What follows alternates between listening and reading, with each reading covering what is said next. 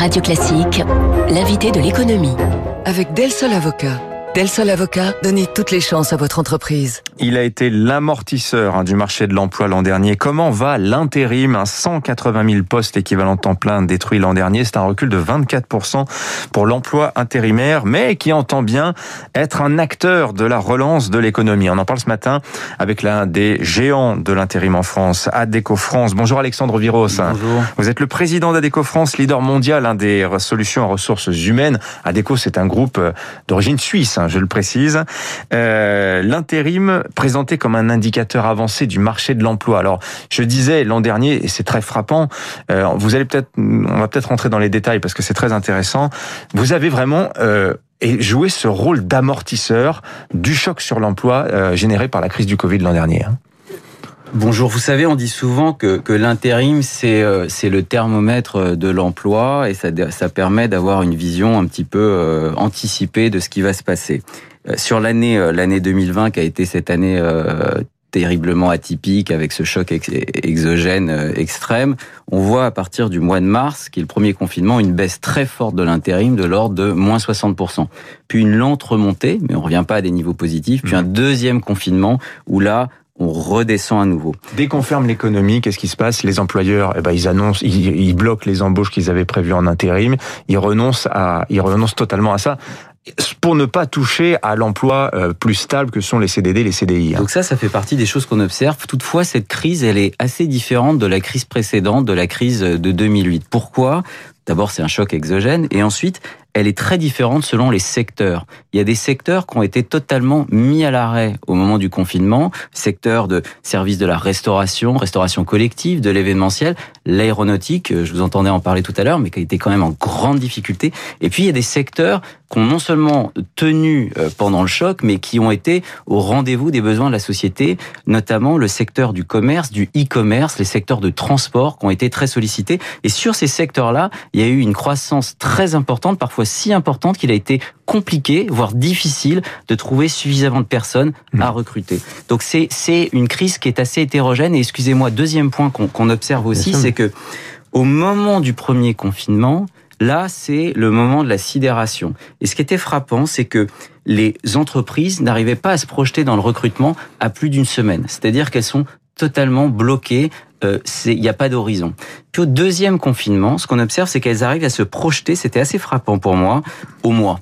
Et là, depuis quelques temps, on voit qu'elles se projettent sur le trimestre, voire le semestre. Donc c'est un peu comme si les chefs d'entreprise faisaient euh, preuve de, résilience, comme l'on dit, qu'ils avaient, avaient appris à vivre avec cette crise et arrivent finalement à remodeler un petit peu leur mmh. projection en fonction de, de ce qu'ils pensent qui va se passer sur le front vaccinal ou sur le plan de l'économie de manière plus générale. Mais oui, ça a été difficile. Alors c'est surtout les, postes hein, où euh, on peut télétravailler qui ont été aussi victimes, euh, enfin pour lequel l'intérim a, souffert.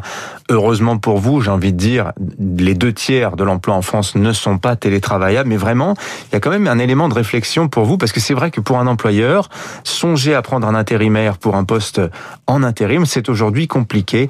Il va falloir travailler là-dessus, euh, vous pensez? Je pense qu'il y a deux choses, c'est-à-dire que pour, euh, vous disiez, on est le leader des solutions emploi. Donc, ce qui est important de voir, c'est on fait de l'intérim, on est né de l'intérim, mais on fait pas que ça. On fait par exemple beaucoup de formation. La formation, c'est très important parce que à un moment où l'économie bouge vite, parfois pour un même emploi, il faut des compétences différentes. Donc, il faut soit des montées en compétences, soit acquérir de nouvelles compétences. Ou bien, comme je le disais, il y a des secteurs qui vont être en très fort développement, et là, il faut trouver des gens qui ont la bonne formation, et on l'a pas tout de suite. Et vous savez ce que c'est que le poids de la formation, notamment en France. Quand vous avez euh, le bon diplôme de départ, d'une certaine manière, euh, c'est une forme de franchise, et vous pouvez... Vous connaîtrez jamais le chômage Et ça vous accompagne toute votre vie. Quand, pour une raison X ou Y, vous n'avez pas la bonne formation de départ, vous risquez d'être enfermé dans une espèce de, de trappe à non-emploi. Euh, ADECO, via ADECO Training notamment, est un gros acteur, un acteur important de la formation pour emmener les gens euh, d'une rive à l'autre, je dirais de la, rive où ça recrute plus à la rive où ça recrute plus. Mmh. C'est pour ça qu'on a développé, vous parliez, on est leader de l'intérim, mais on a développé ce qu'on appelle le CDI apprenants. On va en mhm. embaucher 15 000 d'ici la fin de l'année 2021. Le CDI apprenant, c'est des gens que nous, bah, on embauche en CDI mhm. et qu'on va euh, former à des métiers qui sont les métiers, des métiers qu'on a identifiés comme étant des métiers en tension, des métiers de demain. Vous voyez ce qui se passe par exemple avec euh, cette crise, cette forte accélération, mettons sur le e-commerce, où là c'est vraiment durable. C'est-à-dire qu'une fois que les usages sont installés, vous savez, moi j'étais patron de plusieurs sites de e-commerce dans ma vie, une fois que les usages sont installés, les gens ne reviennent pas en arrière. Eh bien, il y a un reformatage très puissant du secteur du e-commerce, notamment du secteur de la chaîne d'approvisionnement. Les gens savants disent supply chain, mais c'est la chaîne d'approvisionnement. Là, il y a des métiers qui sont en train de, de changer, qui sont de plus en plus sophistiqués. Il faut qu'on puisse former des gens à ces nouveaux métiers. Mmh. Puis qui dit chaîne d'approvisionnement dit transport. Bah, là aussi, vous le savez, il y a une pénurie, comme on dit, de conducteurs euh, de, de, de soit de véhicules longs, soit de, soit tout simplement de, de camions. Là aussi, il faut qu'on forme des gens. Et c'est ce que fait un CDI apprenant. Alors c'est l'avantage hein, quand on fait de l'intérim, c'est qu'on est en prise directe avec les demandes des employeurs. Vous avez ainsi identifié, vous en avez donné quelques-uns, 17 métiers, j'aime pas trop l'adjectif pénurique, mais on comprend bien ce que ça signifie, c'est-à-dire euh, des métiers pour lesquels aujourd'hui il n'y a pas suffisamment d'offres, il n'y a pas suffisamment de candidats. Mais alors euh, finalement, on comprend bien, il y a cette idée de formation pour monter en gamme, il y a cette idée aussi de reconversion totale. Est-ce que les, les, les, les, comment dire les, les salariés d'Adeco, les intérimaires d'Adeco, euh, se laissent porter par ce mouvement de reconversion? Est-ce qu'ils sont demandeurs ou est-ce qu'ils y sont réfractaires? Je pense le cas par exemple d'un serveur. Oui, il voit bien que c'est la crise, mais est-ce qu'il a envie de devenir chauffeur routier forcément? Je pense pas qu'ils soient portés. Je pense qu'ils sont véritablement acteurs. Quand on a annoncé le CDI apprenant à la fin du mois d'octobre, on a eu euh, des milliers et des milliers d'appels et il fallait qu'on puisse euh, y répondre et on a quand même embauché déjà 3000 euh, personnes. Je pense que vous le disiez justement, c'est-à-dire que il y a la question de la, alors le mot métier euh, pénurique, c'est pas, ça va pas. On parle de métier en tension. En, gros, comme vous le disiez, c'est des métiers où, où on n'arrive pas à trouver des personnes. La question de la conversion, euh, la reconversion professionnelle au travers de la formation, je pense que c'est le sujet qui doit être mis au centre des politiques de l'emploi, de la réflexion sur le travail, euh, dès maintenant et pour les prochaines années. Ça fait longtemps qu'on en parle, mais là, il est urgent euh, d'agir parce que c'est effectivement ce qui peut faire passer d'un secteur qui est euh, en difficulté, où vous savez, surtout pour des gens pour qui la fermeture d'une usine ou d'un atelier, c'est bah, la fin de leur horizon. Comment est-ce qu'on emmène ces gens-là vers d'autres métiers. Et là, dans les 15 000, euh, qui est un chiffre impressionnant, hein, quand les grandes masses sont impressionnantes, mais il faut savoir que derrière ça, c'est de la dentelle, c'est des gens en agence, c'est ce qu'on c'est les gens qu'on appelle nos, nos responsables de recrutement qui, candidat par candidat, font une analyse, une évaluation de là où ils en sont, plutôt au, au travers de ce qu'on appelle en anglais les soft skills, c'est-à-dire les savoir-être, leur comportement, pour justement pas euh, boucher nos propres horizons au travers des savoir-faire en disant, écoutez, par exemple, vous avez été dans l'aéronautique dans le bassin toulousain, eh ben, on pense que vous avez des qualités qui font qu'en vous formant, vous pouvez devenir spécialiste de la fibre optique, métier d'avenir, parce qu'il y a des besoins importants. Et ça, des exemples, on en a plein, on en a plein au travers de toute la France, toute la géographie française. Ce qui est important, c'est d'avoir cette, aussi cette vision territoriale, granulaire, comme on dit parfois, très précise au travers de la situation spécifique de chaque candidat. C'est ça un CDI apprenant. Ce que vous dites sur le bassin toulousain aéronautique m'inspire cette question. Est-ce que vous sensibilisez aussi les intérimaires à la mobilité géographique? On sait que c'est un grand problème. Euh, beaucoup de candidats euh, n'acceptent pas l'idée de, bah, de changer de région, de changer de ville. On les comprend. On a sa vie, on a bâti sa vie à un endroit, on a sa maison, on n'a pas forcément envie d'aller se délocaliser à 400 km de là. Mais aujourd'hui, on sait que ce serait un élément de fluidité du marché de l'emploi en France, Alexandre Viros. Je comprends ce que vous dites. Notre approche, elle est quand même un tout petit peu différente. Dans le CDI apprenant, par exemple, on demande aux gens de, on n'impose pas aux gens d'aller plus loin que 20 km de chez eux. Parce que c'est très difficile de demander à des gens non seulement de changer de métier, mais en plus de changer de géographie.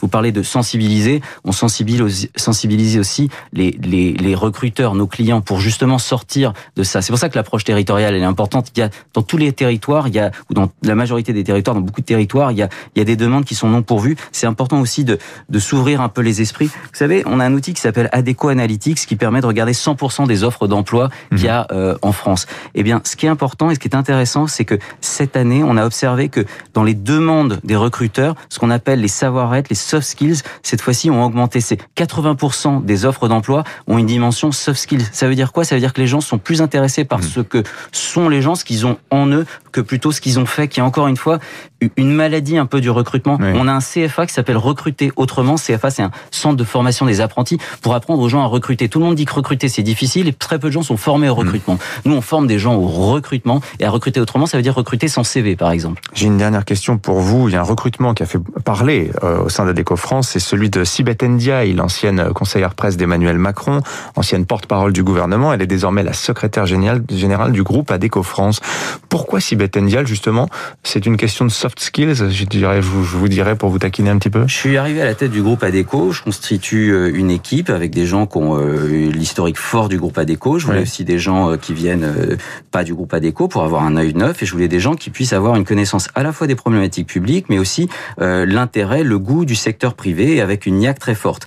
J'ai vu pour ce poste plusieurs candidats dont Sibeth Ndiaye, qui m'a impressionné par ses qualités de, de courage et, et d'engagement. Et euh, j'ai choisi, euh, j'ai choisi Sibeth et je suis ravi qu'elle ait accepté de nous rejoindre. Mais c'est euh, comment dire, c'est son expérience gouvernementale qui vous intéressait, puisque précisément la haute autorité pour la transparence de la vie publique a scruté ce recrutement et dit il y a quand même un petit problème, il faudra qu'elle se déporte sur un certain nombre de dossiers pour lesquels ADECO est en contact directement avec le gouvernement. Il n'y a pas de problème, elle a émis un avis qui est un avis positif, mais il y a, il y a, il y a des il y a évidemment des conditions et c'est tout à fait normal. Euh, et encore une fois, quand vous rencontrez les gens, d'abord, faut pas les résumer euh, aux cinq hmm. ou six derniers mois de, de ce qu'ils ont fait, parce que c'est contraire de tout ce qu'on vient de dire. Et ensuite, il faut bien regarder euh, quel a été, euh, quels sont leurs parcours. Encore une fois, je vous dis, courage, engagement, souci hmm. du détail, qualité managériale, tout ça, ça fait que mon, mon choix s'est hmm. porté sur elle. Mais il y a d'autres recrutements qui viennent de l'extérieur, dont on parle pas autant et qui sont extrêmement importants dans l'équilibre de, de, mon comité exécutif. Pardonnez la question, mais est-ce que Sibeth Ndiaye, pour Adeco, c'est une femme quota? C'est pas du tout comme ça que je vois euh, les choses. Hein. Euh, encore une fois, on recrute des personnes, on recrute pas euh, des statistiques. Merci Alexandre Viros, le président d'Adeco France, invité ce matin de Radio Classique. Merci d'être venu nous voir. 7h24.